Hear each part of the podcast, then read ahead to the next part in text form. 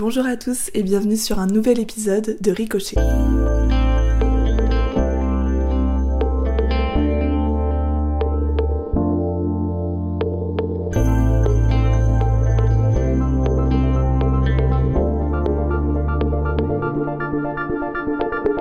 Aujourd'hui, je reçois Moira qui n'est pas n'importe quelle invitée puisque c'est la créatrice du podcast Fresh.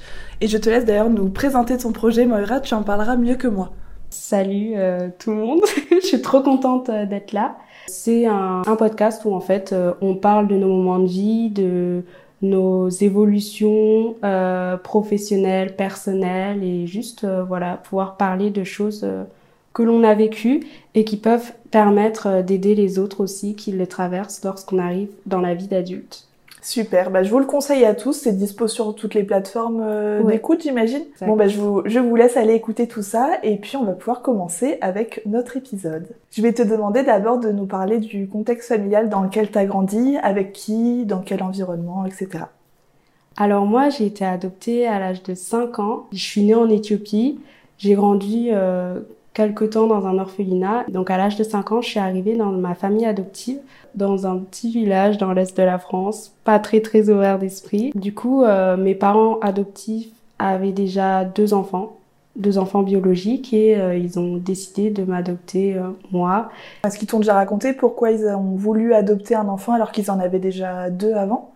Oui, alors c'est ma mère qui m'avait raconté que quand elle était jeune, avec sa sœur, elle regardait la télé et il y avait un documentaire qui passait sur, il me semble que c'était sur l'Éthiopie, ou en tout cas un pays d'Afrique, où on voyait euh, des, des, jeunes enfants euh, qui étaient sans, sans, sans parents, qui, voilà, qui vivaient un peu dans la pauvreté.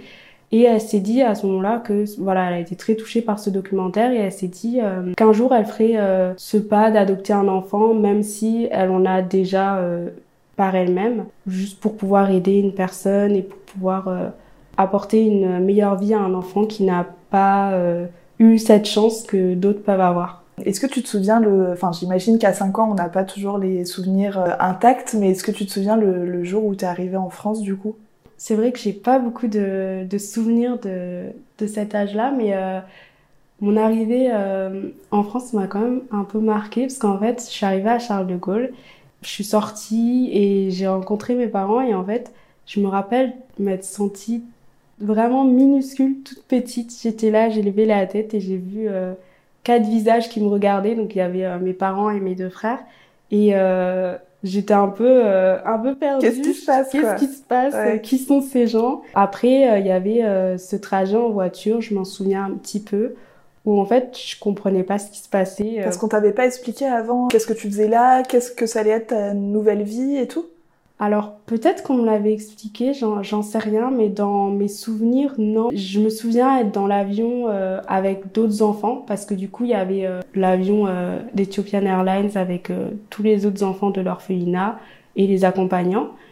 Je me souviens presque comme si c'était une colonie avec tous mes copains avec qui j'ai grandi et tout. Après, voilà, la rencontre avec la nouvelle famille et le départ vers une nouvelle vie, mais c'est vrai que je pense qu'on a peut-être été préparé, mais à 5 ans, je pense qu'on comprend pas vraiment euh, ce que ça tu te, En fait, quand tu montes dans l'avion, tu t'imagines que tu vas retourner après en Éthiopie, ou t'avais quand même compris que t'allais rester en France, peut-être pas avec cette famille, mais qu'en tout cas t'allais rester en France. En fait, je pense que j'avais pas compris euh, déjà que je changeais de pays, parce que même si bah je me rappelle à 5 ans. Euh. Ouais, c'est ça. Et puis j'avais jamais pris l'avion, je savais pas ce que c'était. Enfin, je me souviens euh, avoir pris aussi le car euh, de l'orphelinat jusqu'à peut-être l'aéroport et ensuite du coup bah être dans l'avion.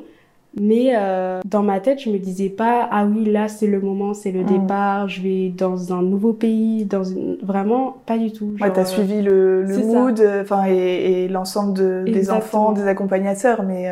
Ouais c'est ça, on était tous ensemble, j'étais là ok bah let's go. je vois. Mais ouais, je pense que dans ma tête, c'était pas clair du tout euh, ce qui se passait. Mais euh, du coup, une fois que tu rencontres ta nouvelle famille, mhm. comment ça se passe euh, La rencontre, ton arrivée dans la maison? Alors, mon arrivée dans la maison, c'est vrai que Là, j'essaie d'y repenser, mais c'est quand même assez flou. Donc, c'est plus un peu euh, des témoignages de, de, mes parents. Ils m'en ont parlé un peu plus tard et tout. J'étais une enfant euh, bah, assez discrète, vraiment très très discrète. Et du coup, je pense que je comprenais pas trop ce qui se passait. Mm. Et il y a, par exemple, un truc tout bête, tu vois, petite anecdote. Du coup, il m'avait préparé une chambre, tout ça. Et sur le sol de la chambre, il y avait euh, de la moquette. Sauf que moi, je, je connaissais pas la moquette. J'avais jamais euh, vu ce que c'était. Qu'est-ce que c'est que ce tapis géant C'est ça, je savais pas. Et du coup, bah, en fait, pour rentrer, euh, pour aller dans le lit, tout ça, il fallait que je traverse la pièce et que je marche sur la moquette. Mais j'étais apeurée. J'avais C'est les crocodiles euh, sous le lit. en fait, j'avais peur de marcher dessus parce que, bah, déjà, c'était une nouvelle sensation, c'était une, une, nouvelle pièce. Enfin, il y avait des choses que j'avais jamais vues avant ça. Et du coup, mes parents, enfin mon père, je me rappelle un peu, il me portait du coup au début parce que je, je pleurais même. en fait, je pense que j'étais euh, juste un peu émerveillée en même temps. What the fuck Qu'est-ce qui se passe euh, Et tes euh, relations avec tes parents et tes frères et, tes frères, pardon. C'est petit à petit qu'il y a une complicité ou c'est compliqué Je pense que quand j'étais petite, on était tous assez proches parce que bah pareil je pense que mes frères euh, ils étaient un peu euh, contents d'avoir euh, une, petite sœur puis tu vois on était beaucoup plus jeunes donc on pouvait jouer ensemble on pouvait enfin et aussi il y avait ce côté où ils m'apprenaient des trucs et tout ça.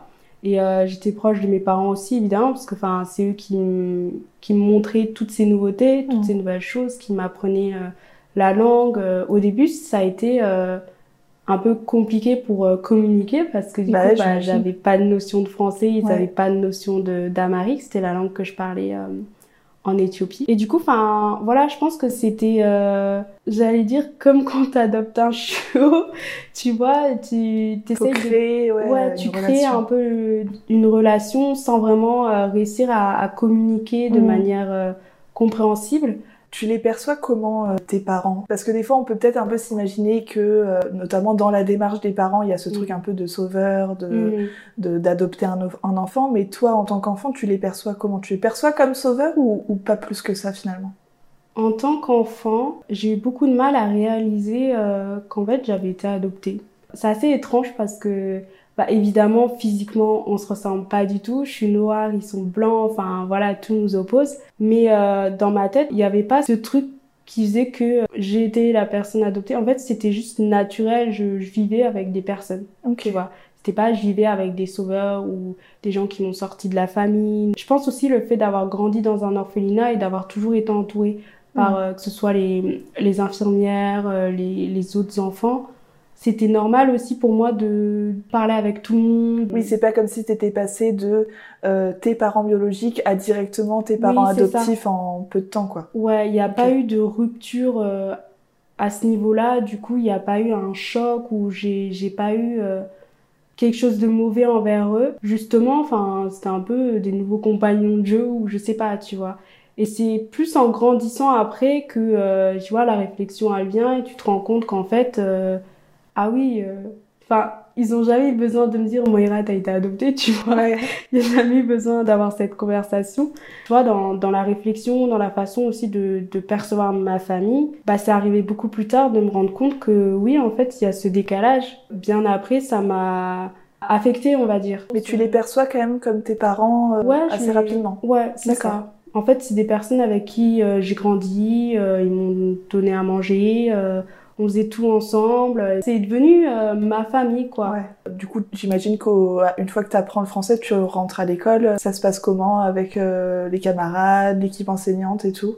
En fait, arrivée et trois mois après, je commençais, je parlais français. Ah ouais, ça a été vite quand même. Ouais, ça a été très vite. C'est euh, assez étonnant quand t'es jeune, t'apprends très Ouais, c'est fou ça. Ouais. ouais. Et donc trois mois après, je suis allée à l'école. Je pense que Là, je, je, me rappelle que j'avais une directrice qui était super gentille, qui avait tout fait pour euh, essayer de bien m'intégrer parce que forcément j'étais la seule noire dans, dans cette école-là. Mm. Et euh, quand t'es enfant, en fait, euh, ça a jamais été très choquant. Bon, il y a eu des petites remarques, tu vois, les, les petits poser des questions, pourquoi t'as la peau comme ça Parce que je pense que pour beaucoup, j'étais la première noire qui voyait aussi. Ouais. Parce qu'à savoir que ben, c'est un village euh, très... Euh, à l'époque, hein, à l'époque, euh, c'était très fermé. Enfin, il n'y avait pas du tout de... De mixité. De mixité, c'est ça. Et donc, ouais, c'était plus beaucoup de questionnements, mais ça m'empêchait pas de jouer avec les autres les autres petits d'avoir des copains et tout ouais tu voyais pas de malveillance à, à travers leurs questions. Non il n'y avait pas de malveillance et surtout les gens étaient quand même protecteur à, à, ce moment-là parce que j'étais une enfant. Ça a été un peu le seul moment de ma vie où euh, les gens ils me protégeaient euh, vis-à-vis de ça et ça a jamais été euh, foncièrement mauvais ces remarques ou ces insultes. Tu disais que ça avait été seulement pendant cette période où tu as été un peu protégée. C'est à mhm. partir de quand que ça passe de l'autre côté ou j'imagine du coup ça devient des remarques plus insistantes et ouais bah c'est à partir euh, du collège c'était nos limites euh, les gens bah là c'est quand j'ai commencé à tu vois à me rendre compte qu'en fait euh, c'était pas que de la curiosité et que ça commençait à m'atteindre mais je comprenais que il y avait du racisme, c'est sûr, tu vois, parce que j'étais quand même assez grande pour comprendre que le racisme existait. Puis je pense quand euh, c'est en, plus euh, envers toi, tu le comprends d'autant plus euh, que c'est extérieur quoi. C'est ça, tu vois, je me prenais des remarques que les autres n'avaient pas, souvent bah, sur mes cheveux, ma peau, et du coup, enfin, je le prenais très très mal, mais en même temps, je savais pas trop quoi dire, tu vois. Et à cette période-là, j'étais un peu tu vois, je, je, mordais un peu, tu vois, dans le sens où je savais que si les gens venaient me parler ou faire des blagues, c'était pas pour être mes potes ou pour dire des trucs euh, vraiment sympas, c'était plus pour se moquer, tu vois. J'ai continué euh, au lycée dans le même euh, établissement et en fait, je me suis rendu compte que plus le temps passait, plus ça s'aggravait. Et pourquoi ça s'aggravait? Parce que bah je prenais en maturité, je m'informais et je me rendais compte qu'en fait, ce que je prenais pour des petites blagues ou des remarques qui était juste euh, maladroite ou des trucs qui se disaient parce que apparemment euh, tu vois on me disait que ça se disait donc euh, moi je t'en là ok. Quand tu dis des choses qui se disaient en mode c'est normal de dire ça tu veux dire? Ah oui d'accord ok. Ouais. Et du coup enfin moi je me dis ok bah si tout le monde utilise ces termes là tout ça bon c'est un peu bizarre tu vois. Il y a, y a quand même ce petit goût un peu amer mais en même temps ouais il y a quand même au fond de toi où tu te dis c'est pas normal qu'on me balance parce que c'est quoi qu'on te dit? Il y avait un mec qui m'avait appelé banania ou enfin des trucs comme ça tu vois. Et au lycée, je me suis dit, bon, les gens vont être un peu plus intelligents. Donc euh, forcément, tu vois, on a 15, 16, 17 ans, on est plus mature, on veut faire les gens matures, donc mm. pourquoi on le serait pas? Et euh, là, ça a été euh, terrible. Ça a été terrible parce que c'était vraiment constant, tu vois. Tous les jours, les gens, ils, utilisaient des termes, enfin, ça m'appelait la noire, là, ça a utilisé négresse, enfin, que les mots bien hard, tu vois. Ouais, et euh, là, en étant bien conscient que c'est plus de la blague et que c'est vraiment de, du racisme et, et, du harcèlement, en fait. Enfin, ça devient bah, ça. Ouais, en vrai, oui. En fait, euh, tu laisses passer ça parce que sinon, t'es la meuf qui est trop susceptible. T'es la meuf qui est pas drôle ou tu le dis une fois, on dit oui, t'inquiète et tout. Et au final, ça continue. Et en fait, au bout d'un moment, t'as même plus envie de te battre parce que quoi que tu dises, bah ça va continuer, tu vois. Ouais. Et ça te ça te pousse à te renfermer sur toi malheureusement ou, tu arrives à quand même à, en parler à des personnes de ton entourage, tes parents, des amis à qui tu peux faire confiance pour libérer un peu euh, tes émotions et ton ressenti sur tout ça? Honnêtement, pendant très longtemps, j'en ai pas parlé.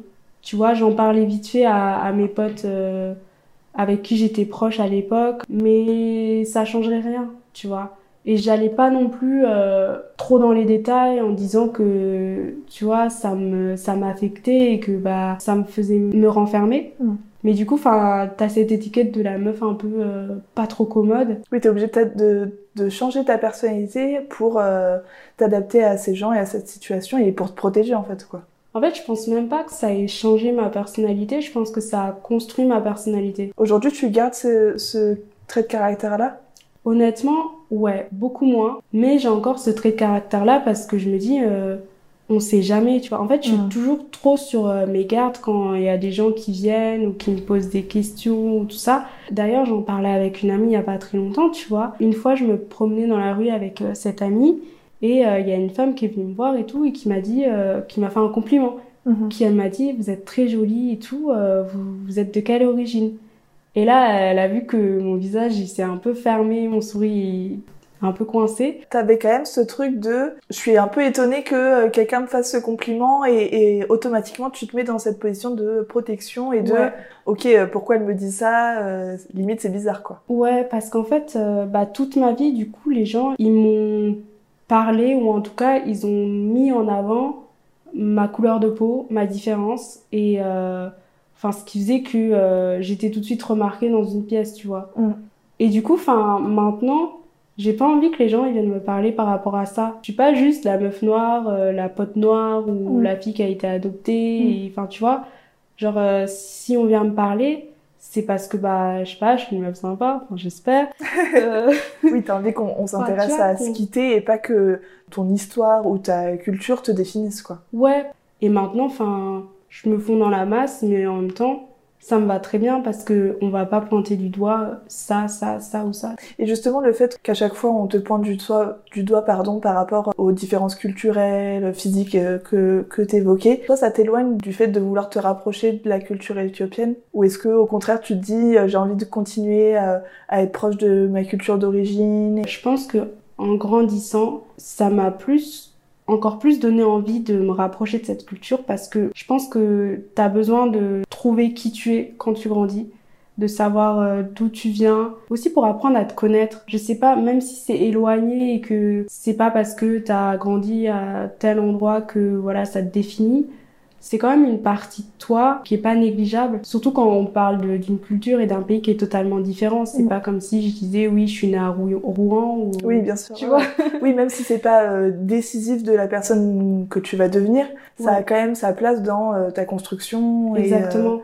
Et, euh, et du coup, bah plus le temps passe, plus t'as envie de savoir qui tu veux être. Du coup, il y a eu beaucoup de réflexions et ça a été un peu difficile parce que quand tu es tout seul dans cette culture, tu sais pas trop par où commencer. D'ailleurs, tu penses que si tu Enfin, peut-être t'es déjà retourné en Éthiopie, je sais pas. Non, pas encore. Tu, penses que si tu t'y retournais, la langue, elle reviendrait à force de l'entendre? Parce qu'on, mine de rien, on dit que qu'une langue, ça se perd jamais, que même si sur le moment, on n'arrive pas à, à, parler, à comprendre à l'écrit, on dit que quand on va dans le pays, au fur et à mesure, ça revient. Tu penses que ça pourrait revenir euh, au fond? Je sais pas. Je me... Ça serait beau en vrai que, que ça revienne. Tu vois, je me suis déjà posé la question. Après, je me dis, je suis peut-être pas restée assez longtemps. Faut que tu fasses le test du coup d'aller en Éthiopie. Mais vraiment, s'il y a des gens qui ont déjà vécu ça, tu sais, un déclic ouais, c'est clair. tout ça, parce que c'est super intéressant. Franchement, je pense que il y a tellement de choses que j'ai perdues que je me dis comment je vais essayer de retrouver ça, parce qu'elle est très difficile à apprendre cette langue. Ça a toujours été euh, dans ma réflexion, comment je vais faire ça, quand est-ce que je vais partir, est-ce que j'ai envie de partir, il faut aussi se préparer mentalement, tu vois. C'est un voyage que je veux faire et que je vais faire. Moi, j'appelle ça euh, le voyage de ma vie. Pourquoi t'as envie de faire ce voyage? J'ai envie de faire ce voyage pour moi parce que euh, je veux savoir où j'ai grandi, comment c'est là-bas. Parce que tu vois, moi, j'ai eu la chance de sortir de la pauvreté, tout ça. Parce que moi, j'ai pas envie d'être la meuf cliché qui parle de l'Éthiopie comme le pays pauvre, tout ça mais c'était ma, ma réalité à moi. Tu vois, y aller aussi pour euh, pouvoir aider. Beaucoup n'ont pas eu cette chance vraiment pouvoir voir de mes yeux la terre sur laquelle je suis née, même si je pourrais jamais euh, retrouver euh, mes parents, en tout cas peut-être il y a des personnes de ma famille aussi qui, qui, sont encore là, tu vois, des tantes, des oncles, parce que bah comme j'ai dit, tu vois, il y avait ce côté, euh, bah t'es pas assez française parce que du coup, bah physiquement, t'étais pas française pour certaines personnes. Et en même temps, quand j'ai commencé à partir de cette ville et que j'ai rencontré euh, d'autres personnes qui sont d'origine africaine et tout, bah, j'avais l'impression qu'il y avait aussi un décalage parce que du coup, j'avais pas les mêmes euh, références c'est ça euh, les mêmes références les mêmes façons de, de faire ou même il y a des trucs que je savais pas du tout. Des trucs pour les cheveux. Sauf que c'est des trucs que j'ai jamais je savais pas moi. Bah on m'a jamais appris. J'étais toute seule à, à, apprendre tout ça regarder des vidéos YouTube pour me coiffer. Et puis mine de rien bah tes parents même si peut-être qu'ils ont essayé de te transmettre des choses avec ce qu'ils savaient de la culture éthiopienne il y a un moment bah c'est pas leur culture et ils bah peuvent pas constamment c'est ça tu vois donc c'était très limité. Ça a toujours été euh, jonglé entre les deux mais en même temps, cet entre-deux, tu sais pas ce que c'est. Parce que t'es ni l'un ni l'autre, t'es entre les deux. Mais est-ce que finalement tu te crées pas ta propre euh, culture en bah, fait ouais. Est-ce que c'est pas ça finalement qui est important de, ça. de peut-être pas appartenir seulement à une seule culture, mais peut-être de trouver le mix entre les deux qui fera que c'est ta propre culture. C'est super beau ce que tu dis parce que ça a été euh, un peu le l'aboutissement de cette réflexion pendant des années parce que je voulais absolument rentrer dans une case, tu vois. Parce que tout le monde rentrait dans une case et j'étais là, mais pourquoi pas moi? Enfin, j'en ai marre d'être différente. Quand on a des différences, peu importe les différences, euh, que ce soit religieuses, soit culturelles, physiques, bah c'est toujours hyper compliqué de un peu les accepter ou de se rendre compte que c'est des belles différences. Ce qui m'a permis d'être fière, c'est que je me dis, en fait, grâce à ça, je suis hyper ouverte d'esprit. J'ai les deux cultures. J'ai vécu avec toutes ces personnes-là. Donc pourquoi est-ce que je me mettrais euh, d'un côté ou de l'autre? Merci beaucoup Moira pour toutes ces confidences, c'était super intéressant de parler de ce sujet. N'hésitez pas à aller écouter son podcast Fresh disponible sur toutes les plateformes d'écoute et on se retrouve bientôt pour un prochain épisode. Bisous bisous Merci à vous d'avoir écouté cet épisode. N'hésitez pas à vous abonner et à activer la cloche pour être informé dès qu'un nouvel épisode est publié, à suivre l'actualité de Ricochet sur Instagram et TikTok à Ricochet Podcast et on se retrouve dans deux lundis pour un nouvel épisode de Ricochet.